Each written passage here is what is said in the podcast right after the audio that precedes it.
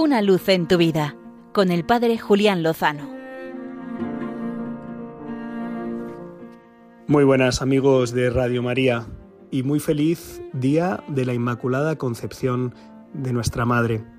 Feliz día a toda España que celebra a su patrona,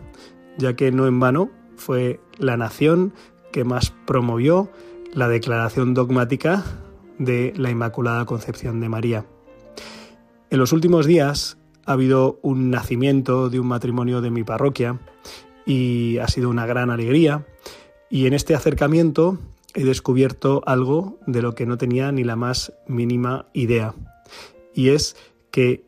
la leche materna que esta mamá está dando a su bebé, como han hecho todas las madres a lo largo de la historia, procede de su propia sangre y que además de tener una cantidad de nutrientes increíble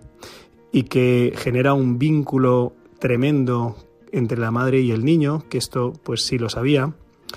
no conocía que esa leche materna es como un organismo vivo que va transformándose en función de las necesidades de su hijo. Me decía esta mamá que si se da el pecho en un momento del año en el que hace más calor y hay como algún riesgo de deshidratación por parte del bebé, la leche se hace más líquida para luchar contra la deshidratación. Y que si el bebé lo que necesita es más nutriente,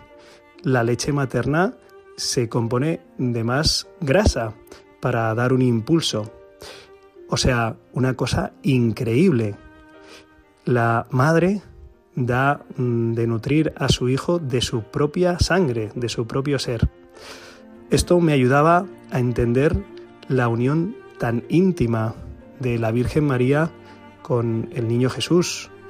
y la necesidad de que madre e hijo estuvieran conectados, sintonizados y de verdad me ayudaba a entender que Dios Padre preservara a María de toda mancha de pecado original para que el totalmente puro y santo naciera de unas entrañas purísimas, virginales, sin pecado, y que se desarrollara en ese seno y que después pudiera recibir el nutriente de una mujer mm, llena de gracia, toda pulcra, toda bella, toda de Dios, que por la fe acogiera la palabra de Dios y su misterio y su designio y su misión, y que a lo largo de la vida mantuviera y conservara ese fiat, ese hágase en mí, para que colaborara con la misión de su Hijo, que también es su Redentor. Y creo que es una ocasión buenísima para dar gracias y gloria a Dios por la belleza de la obra realizada en María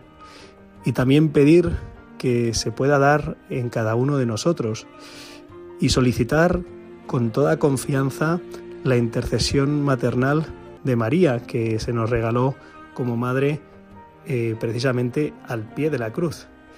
Así que son muchos los motivos para festejar y celebrar con mucha solemnidad, alegría y confianza esta fiesta, esta fiesta grande, sabiendo que lo que el Señor ha hecho en María lo quiere realizar en nosotros y con la certeza de que con el Señor, seguro, lo mejor está por llegar. Una luz en tu vida, con el Padre Julián Lozano.